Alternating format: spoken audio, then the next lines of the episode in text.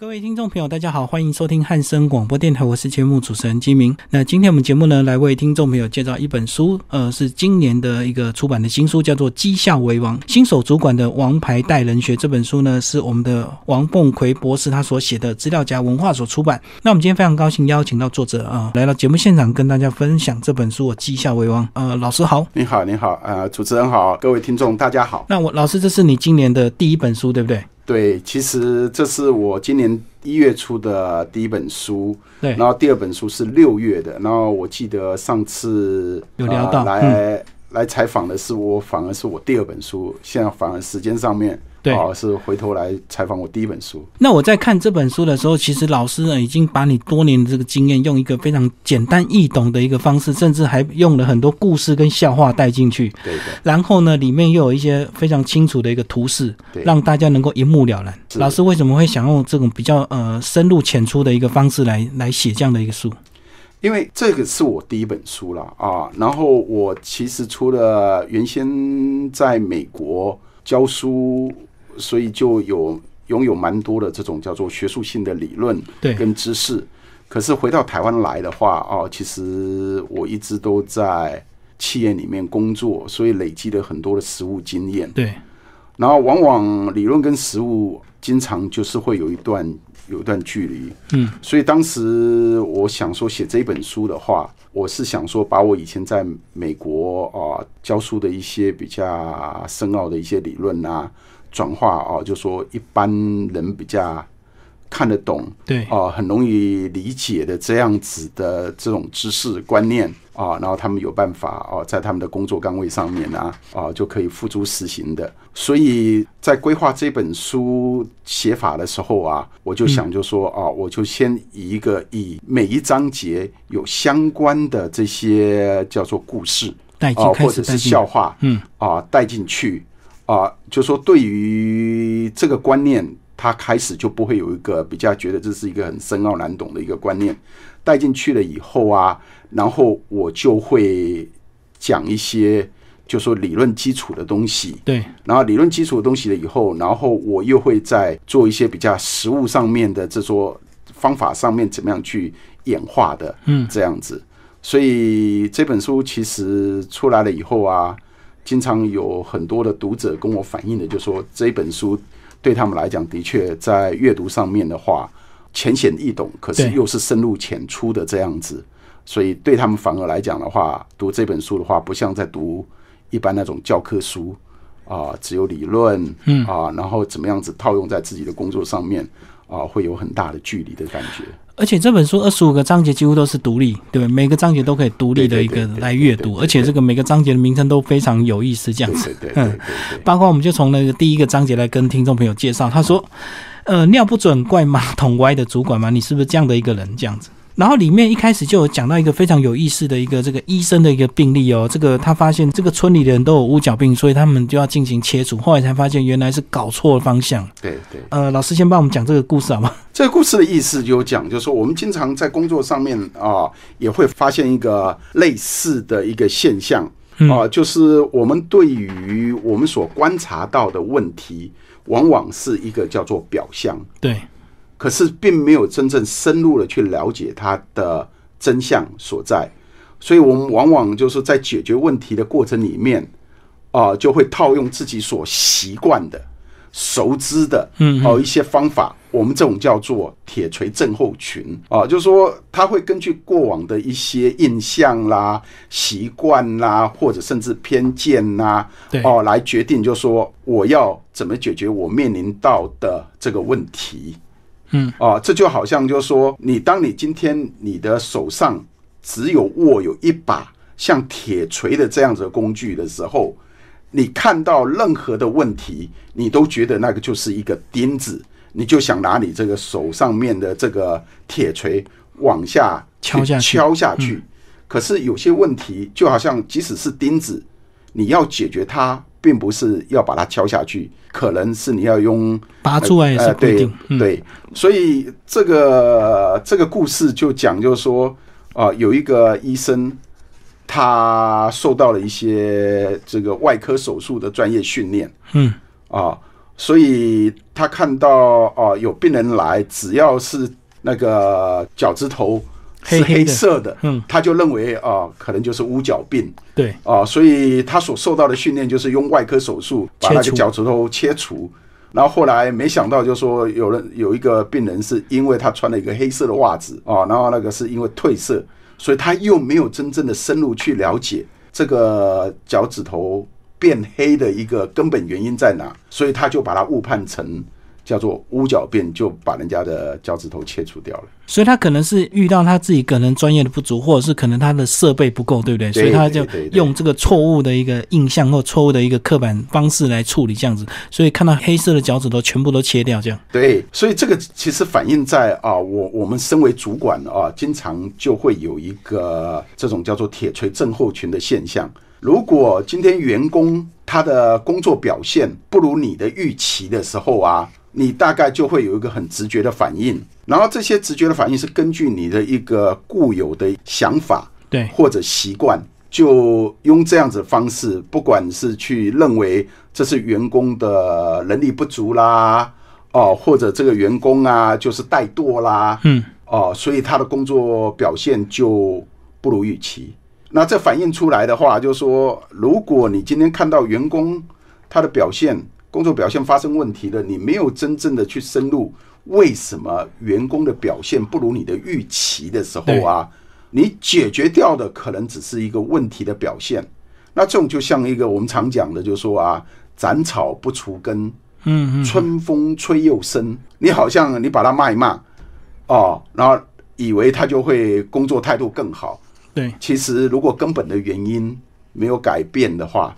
那他可能同样的问题还会发生。所以一般遇到这种问题，可能主管就是把这个员工开除，或者是把他调部门，对，对不对？对。可是如果说呃问题不是出在这个员工身上，是在整体的环境或者是你的这个呃设备不足，让他无法做出正确的判断的话，你换了新来的员工，其实还是会有一样的一个问题。对，所以对主管来讲哦，一个很重要的观念哦，就是说我们现在就是说在帮助员工去发挥他的工作绩效的时候啊，你一定要去了解到这个员工他的表现为什么没有达到你原先的预期的绩效要求，那你就是要懂得什么叫做追根究底哦。可是往往很多的主管都是这样，问题一发生了以后，千错万错。都是这个员工的错，就只看到这个呃他犯错或者是他失败的这个表象，没有看到这个追根究底的原因啊。对对嗯对，所以我们讲到这个第二章，呃，非常有意思。他说：“别把你的千里马当驴子用，提升绩效很简单，对的人做对的事情，所以就是要找对人，让他做对的事情。对。其实做一个主管，一个最重要、最基本，可是也是最难做的一个原则，就是把对的人。”嗯，放在对的位置，是做对的事情。这件事情其实听起来很简单，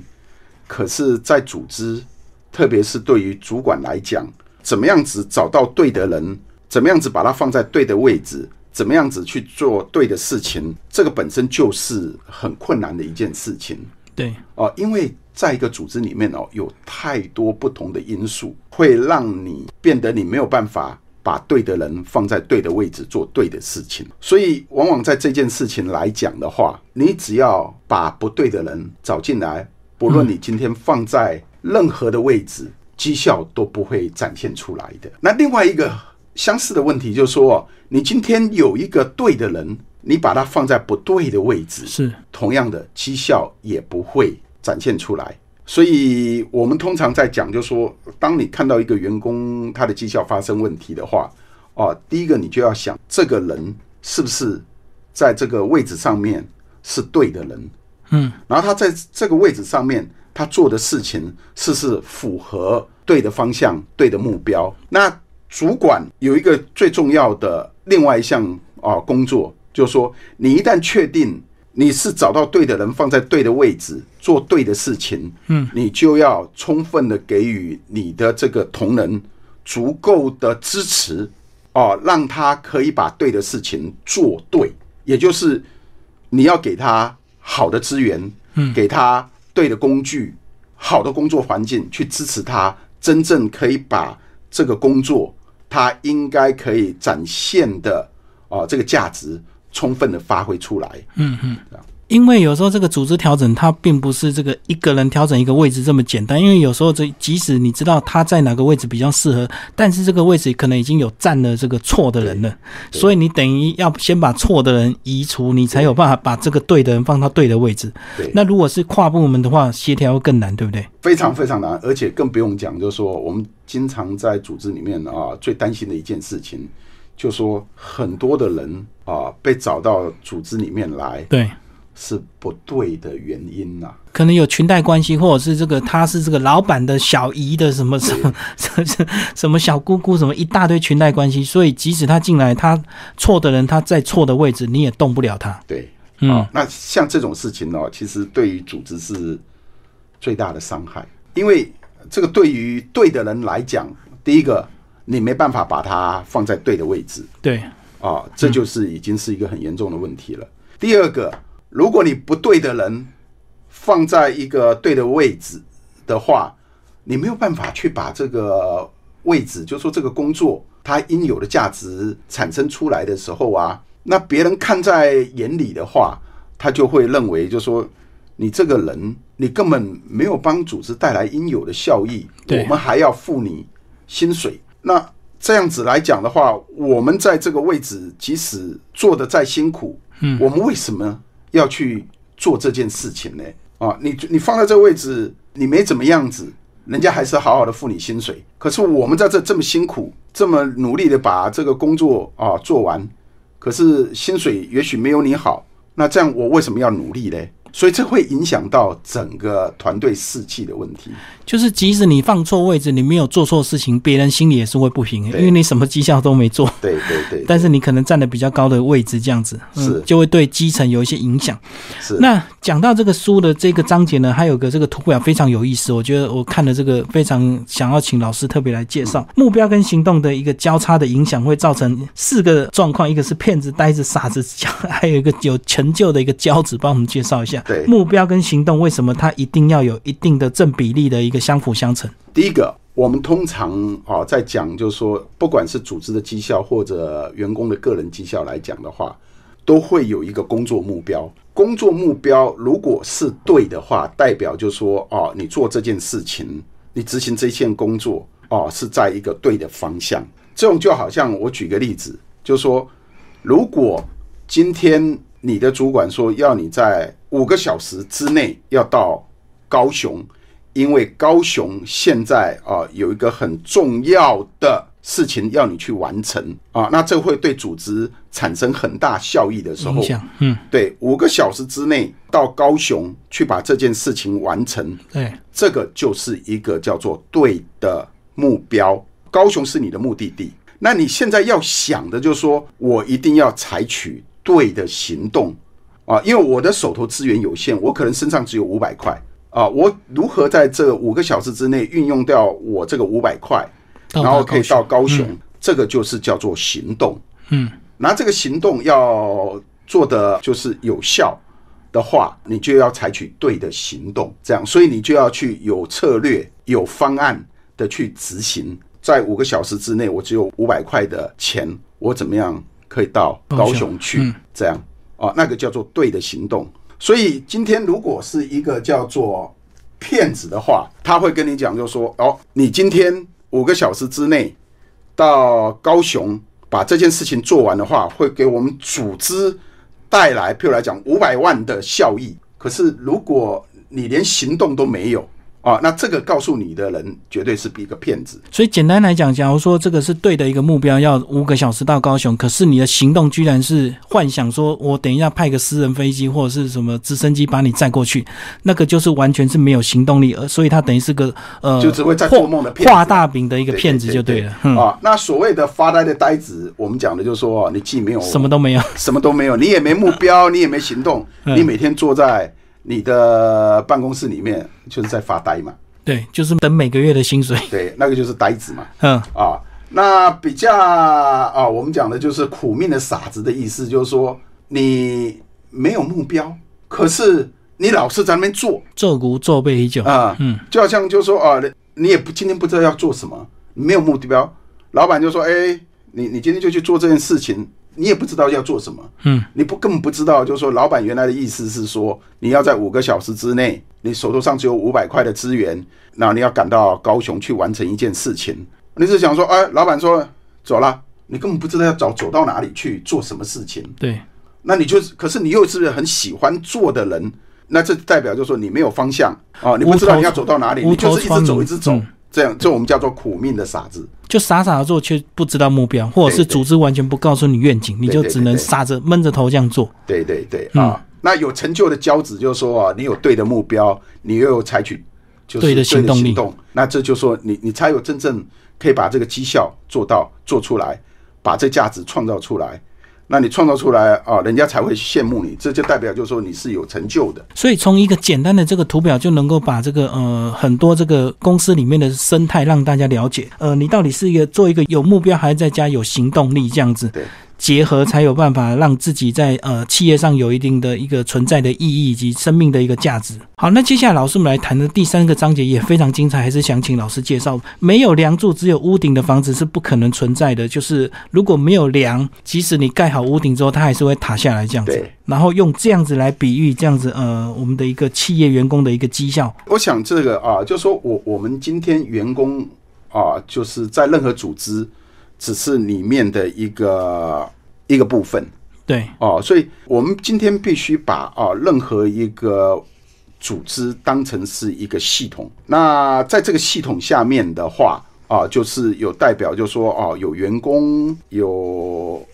企业的组织架构、文化、环境、科技啊，还有机制流程，嗯。啊，及他所要做的事情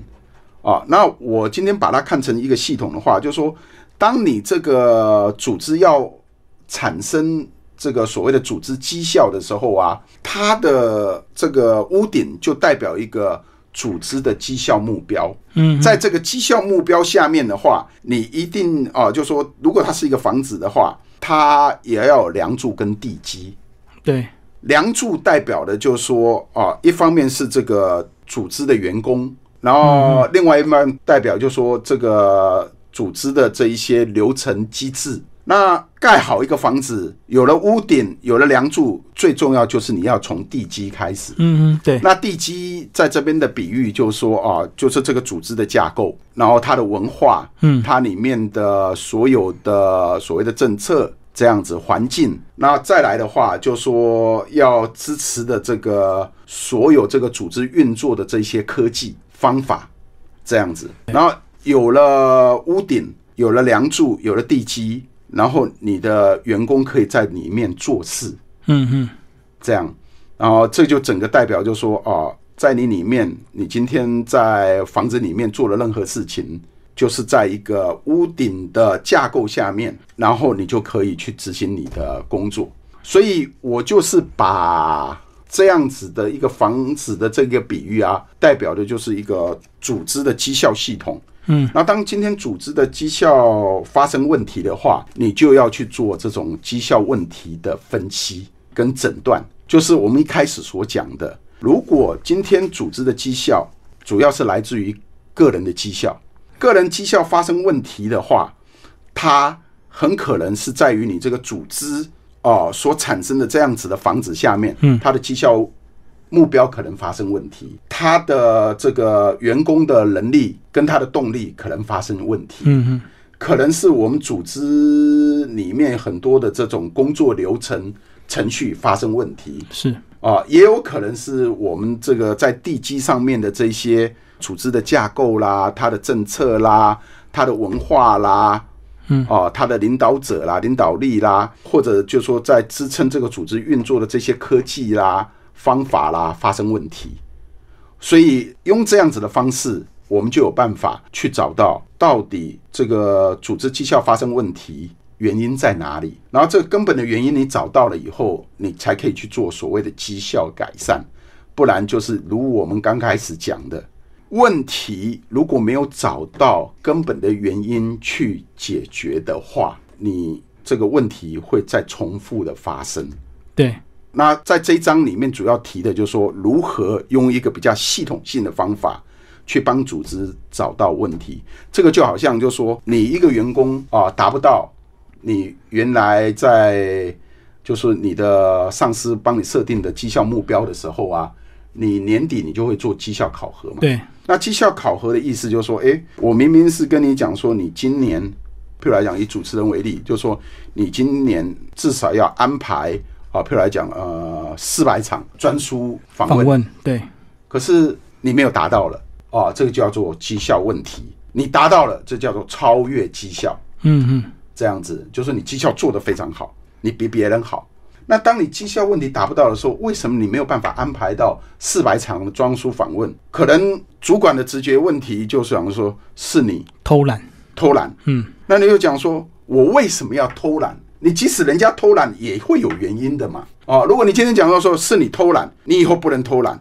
你就是一定要无论如何你都要找到四百个人来做专书访问的时候啊，你会发现到就是说这样子的结果可能还是没有解决到根本原因，也有可能是就说你对这个工作环境你觉得不够支持嘛，所以你的动力上面就产生那个对，也许是说啊，你这个录音的这个房间里面有一些，就是说在设计上面产生了很多的问题。本来你就已经有录了四百场，只是这个机器设备科技完全给你搞出了问题嘛，这样。所以你一定是要先找到那个问题的根本，你才有办法真正去解决这个绩效问题。因为也有可能这四百场是你到底是锁定哪一个方向，然后你才去让你无法去达成这个目标，到底是这个全部滥竽充数全部都算，还是说我们要针对绩效管理这方面我们来专访，我们要挑出四百本管理的书来访问，这样相对的难度就不一样了，跟综合类的书，不一样。所以我刚才就跟你一开始就讲啊，你绩效目标没有设定，就是那个屋顶呐、如果你没有把它弄好的话，只要问题一发生，它就会漏水嘛，对，就结构出问题。结构出问题了嘛。刚刚老师也一再强调这个绩效的问题，包括这个书也是写的叫绩效为王哦。那有些公司如果这个绩效出问题，他们就会找绩效顾问对公司，对不对？对，那第四章就讲到找，找问题、找答案这样。对，顾问跟顾门口差很多。这个章节就先写了一个小故事，很有趣。这个黑社会老大也想要收保护费，对结果名片印错，把顾问变成顾门口这样子。对，嗯，那这个主要是在讲，就是说，其实当我们组织在运作的时候啊，目的通常就是说要把组织的这个绩效做到最好、最大化。那当组织的绩效发生问题的时候，我们通常会找这些有专业的顾问来协助你做问题的诊断，对，然后找出这个问题的原因，然后再根据这个问题的原因哦，去提出改善方案。可是往往很多组织啊，对不，管是请的顾问呐、啊，或者是他们自己内部的顾问呐、哦，要来做这个绩效诊断的，他没有这方面的专业。那这个专业的话，其实就这个所谓的绩效顾问这个专业来讲的话，他其实要受过相当的训练，更要有这个实务的经验。对，所以他要懂得运用一些诊断的方法，嗯嗯，他要懂得如何去收集哦资料，如何去分析资料，找到问题的原因在哪里，根据这个问题的原因啊，然后如何下处方啊，就好像就说你一个医生嘛，嗯，要一个顾，问可能就是代表就是你一个医生的角色嘛。那你今天如果你你有病了，突然你就感冒流鼻水，然后你要去找一个医生，这个医生是到底是郎中呢，还是真正受过很专业的医生的训练？对，那这个就是我们讲的，就是在绩效顾问，他也一定要受过很很多的专业训练了以后啊，然后要很强的实务经验，他才可以有办法真的帮你啊找到病因、开处方，这样你才有办法。我们讲的叫药到病除。嗯嗯嗯，你找到了一个是那种我们讲的郎中的郎中或者是骗子，往往的话是变成药到命除，不是药到病除嗯嗯嗯。这样子。所以其实这本书除了这个有简单的这个故事，另外也有写到一些绩效的一些考核的一些专业的一个方法，对不对？对对对，包括这个绩效顾问程序的主要七个步骤，就有非常专业的一个方法。这个就是给专业人士看到这个章节。对对对对，嗯其实，在欧美的话，哦，他们也有一个叫做内部的绩效顾问。对，顾问可以分外部，你就是从外面找这些专家进来。那另外的话，你内部也可以培养你自己的内部的绩效顾问。就是说，一旦你部门或个人啊问题发生的时候啊，哦，你会用一些比较系统性的方法哦，去真正去找到所谓的问题的根本所在，对。然后再提出真正的好的改善方案、有效的改善方案。不过有时候这个内部的这个绩效组织跟这个呃公司其他部门会有冲突，对不对？因为有时候这个内部绩效组织会过度要求绩效，反而没有考虑到实务的一个这个困难度，所以有时候是不是会跟业务部门也会有些冲突？当然是啦，哦，所以有些时候他们反而是希望啊，就是从外部请绩效过，这样子他们比较客观会有一个客观啊，不会有一些已经既有的一些我们常讲的那种政治因素了，来影响到，就是说他有没有办法真正的很客观、很准确的啊找出病因，然后去改善。所以其实这本书呢，二十五个章节，这个范围非常的广泛。那其实听众朋友呢，呃，欢迎找这本书来好好的阅读哦。那接下来我们继续来介绍书的一些，到了后半部呢，就是比较写关于个人的一个部分，就员工的一个自我进修的部分哦。有个章节写到说，非正式学习使工作激发全新的一个滋味。一般人对所谓的非正式学习并不是那么的理解或认同，对不对？他觉得好像就是要去上课，或者是公司透过邀请去邀请一些比较有名的讲师来，才是正式式的一个教育训练。那什么叫做非正式学习？我想在谈论这个非正式学习的话，我想就是说，为什么我还是先讲一下，就是说我在里面提到的这个非正式学习的这个章节啊，这个观念啊，就是说我们当然我们在检讨一个组织的绩效的时候，我们往往会先从啊这个员工的绩效表现去看。个人开始，对，那个人的话，就是说，当他要达到他的绩效目标的时候啊，他第一个我们常讲的就是说，他要有这个做这份工作的嗯能力。如果你发现到他的能力不足的时候，我们才会采取就是能力补足的这样子的方式。那第二个的话，就是在他的工作的动力，即使他能力够的时候，有时候他的工作动力不够的话，他还是不会把这个工作目标达成，他的工作绩效就不会表现出来。所以我们在讲，就是说，如果员工呃要去弥补他能力不足的部分的话，我们就会采取很多训练啦、学习啦、进修的这种方式。那一般我们所提到的企业的教育训练，这种我们称为叫做正式学习。嗯嗯，意思的话，就是说有组织，它有系统的去规划这个教育训练课程，然后甚至会对于这个训练课程的结果去做评量，对，对于这个员工的学习结果去做评量，这个我们通常叫做正式学习。对，所以我们常听到就是说，哦，呃，企业办的，譬如来讲，就是绩效管理的课程，嗯哼，目标啊、是什么什么，他会写出来，然后要参加的有哪一些人，他也会规定啊、在什么时候，对，然后上课上完了以后啊，啊、我们要做学习评量啊、你有没有通过这个评量嗯。啊、列入到你的考绩里面啊、这个就是我们常听到的一个叫做正式学习。那所谓的非正式学习的话，其实是因为现在整个学习啊、是已经不分时空的限制了，人是无时无地的在做学习。你今天包含你早上起来，你看新闻，你看报纸，也是学习，也是学习，只要跟你工作有关的。嗯，啊，你今天遇到了一些问题，你打个电话问你以前的同学，这也是学习。你假日的时候哦、去听人家的演讲哦、这些演讲虽然跟你的工作没有直接相关，可是里面有一些观念是启发你的工作的哦、这也是学习。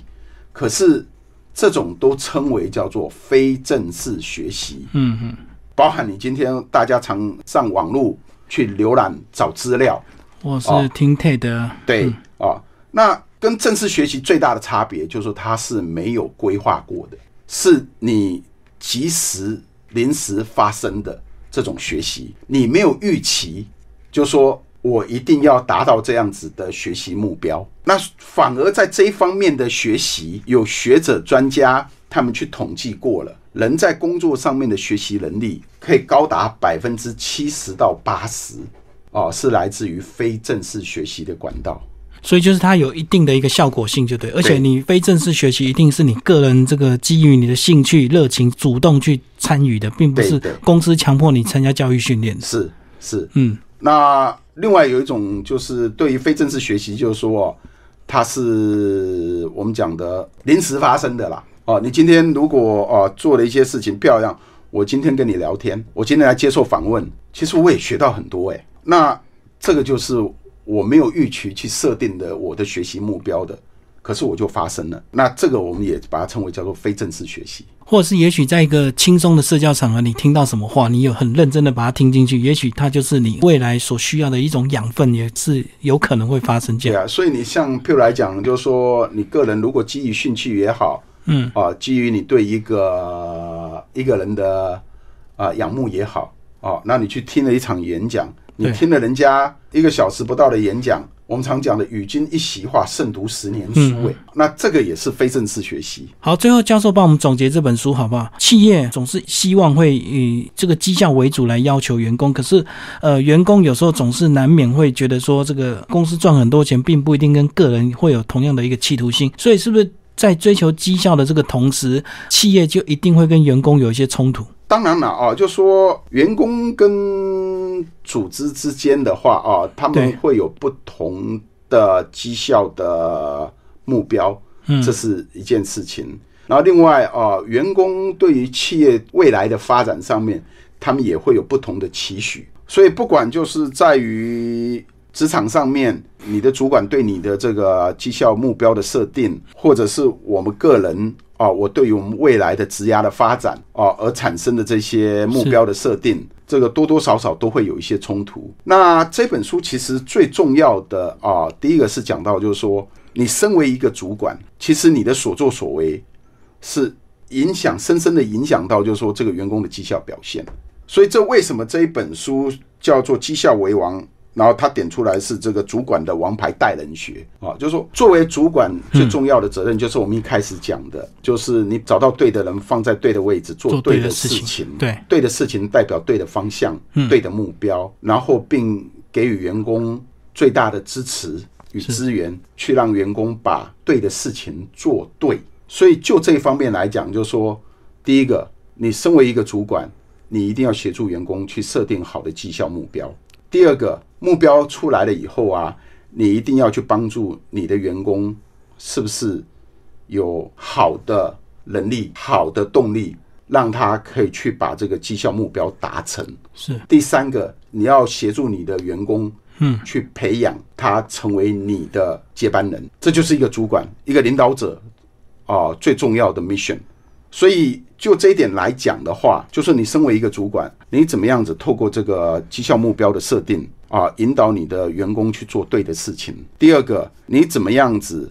帮助你的员工有足够的能力、有足够的动力去把他的绩效目标达成。第三个，你要培养你的员工啊，他可以去做更高的目标的能力跟动力。对，这个也是你的责任。啊，所以这本书里面所有的事情，就是在告诉你，你身为一个主管啊，你可以做哪一些事情，去帮你的员工啊达到他的。工作绩效目标，甚至去激发他更高的绩效目标。所以这本书的书名就叫《绩效为王：新手主管的王牌带人学》。所以是对一个新手主管来讲，这本书是一个非常棒的一个教科书，就对。对啊，我我虽然不把它称为教科书啦，可是我是希望就是说入门书啦。入门书就是说，对于特别对于那些以前就说比较不知道怎么样去激发员工绩效潜力的，或者是新任的主管。